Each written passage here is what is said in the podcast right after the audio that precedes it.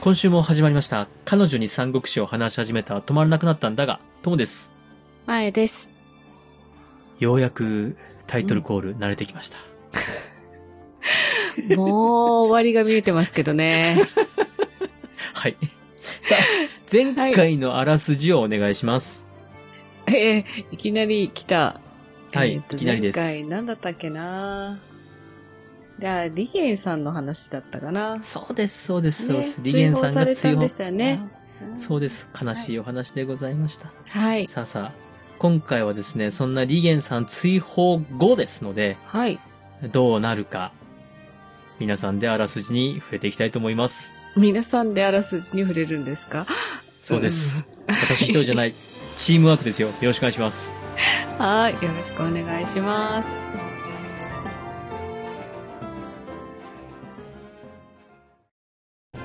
彼女に三国志を話し始めたら止まらなくなったんだが、始まるよ。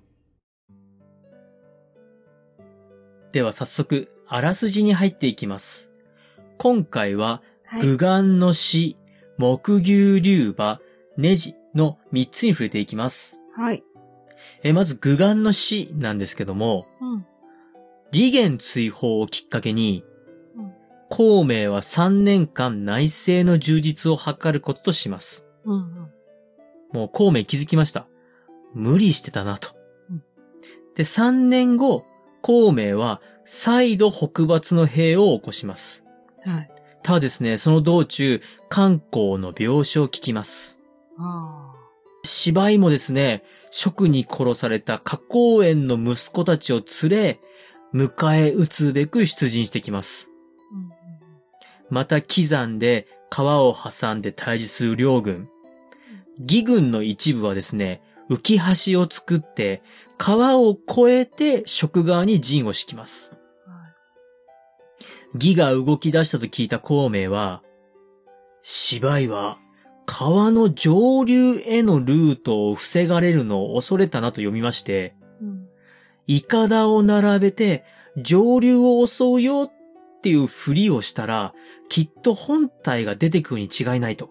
うんで、本体が出てきたら、燃えたイカダそのイカダに火をつけまして、それを川下に流して、川下の浮き橋を焼き払ってしまえば、川のこちら側にいる義軍を捉えることができると。うんで、そのまんま勢いで対岸の本陣も乗っ取ろうと作戦を立てます。はいところがですね、芝居、この作戦見破っていまして、うん戦いが始まりますと、上流で義援たちが戦うんですが、敵と川に囲まれまして、大半の兵を失います。うんで、流したイカダもですね、義軍に、あ、ストップってことでせき止められまして、川下まで流れていきません。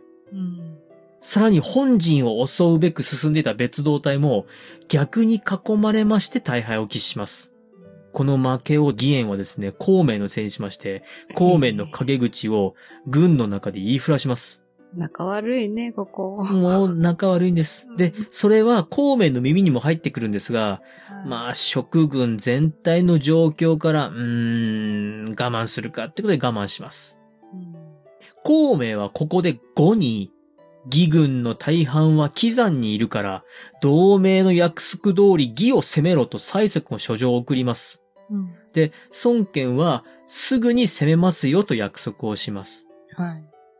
で、この時に孫権が、その使いで来たものを見たり、今、蜀の軍で頑張ってるのは孔明と、あ、義援が頑張ってるの？と。ああ、なるほどね、と。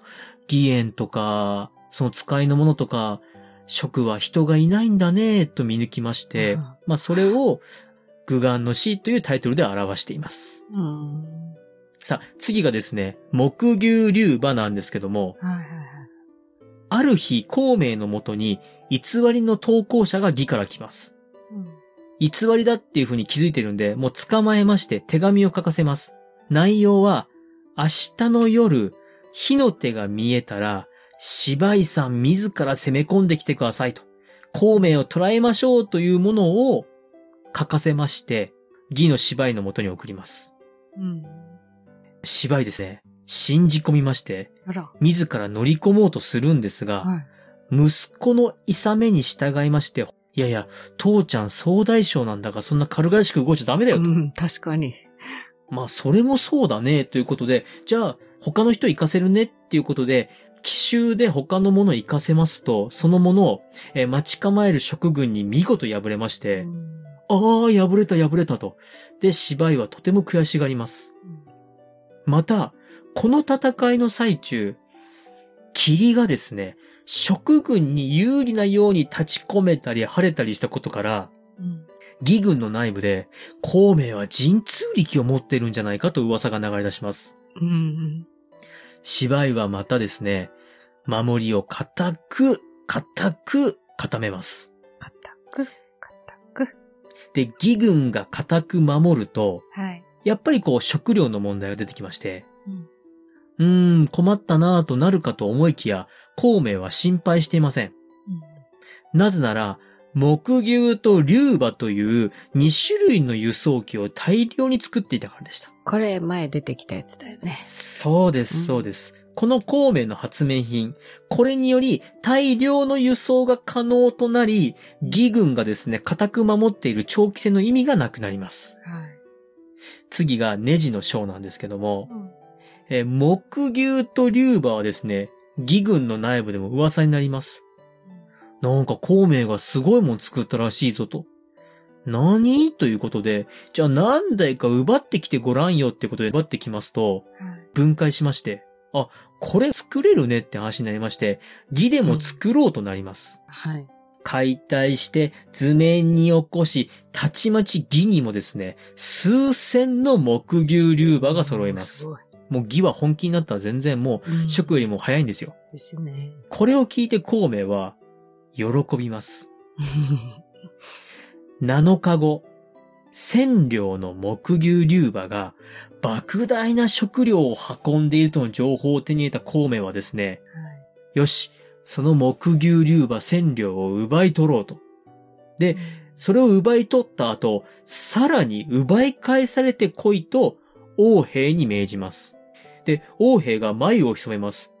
ん？なんだその作戦はと思うんですけども、うん。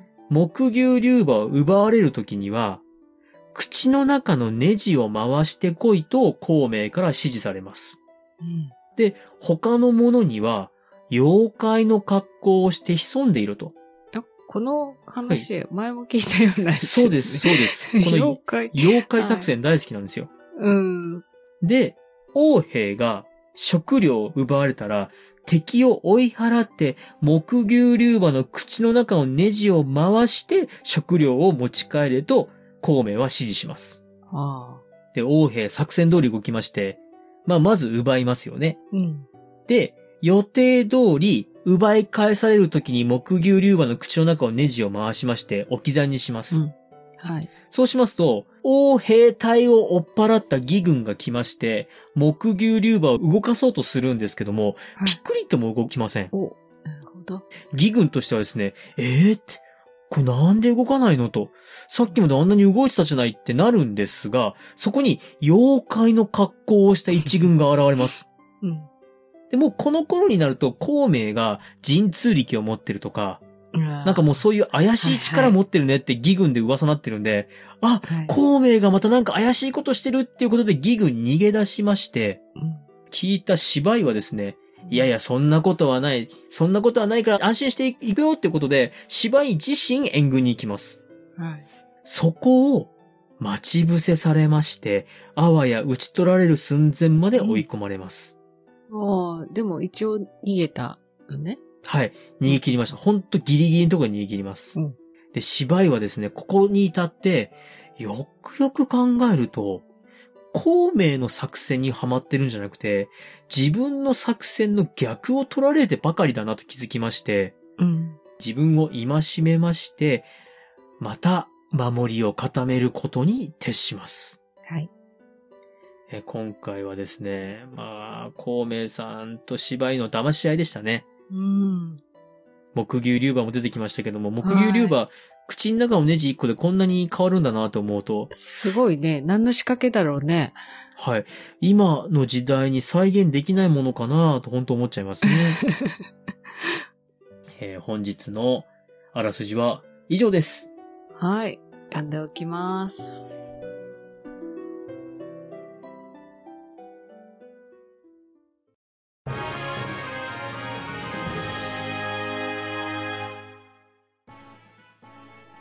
エンディングです。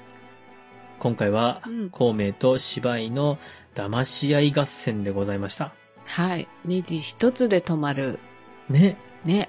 どういう作りなんですかね。っていうか、うんそこまで真似してんのおかしくない？ね。本当に作るときにこの部品なんだろうってならんかっいらたんかなと。んやろって思わんかったんでしょうね。で、これ不思議だなって思わなかった義軍ってすごいんだかアホなんだかようわかりませんけども。はい。さあ、そんなですね、義、職、ともに頑張れというお便りをお待ちしております。メールアドレスお願いします。はい。メールアドレスです。数字で359。アルファベットで DAGA。三国だが、アットマーク Gmail.com。エピソードの概要欄にお名前だけで送れるメールフォームもございます。ツイッターをされている方は DM でも結構です。感想は、ハッシュタグ、三国だが、三国を漢字、だがをひらがなでつけてつぶやいてください。お待ちしております。はい。次回のネタバレはですね、はい。あ、ネタバレ予ちょっ告。と、ちょっとみんな、え？何それっていうネタバレをやろうと思ってますので、はい。ぜひお楽しみにしてください。はい、楽しみにしておきます。では、また次回お会いしましょう。バイバイ。バイバーイ。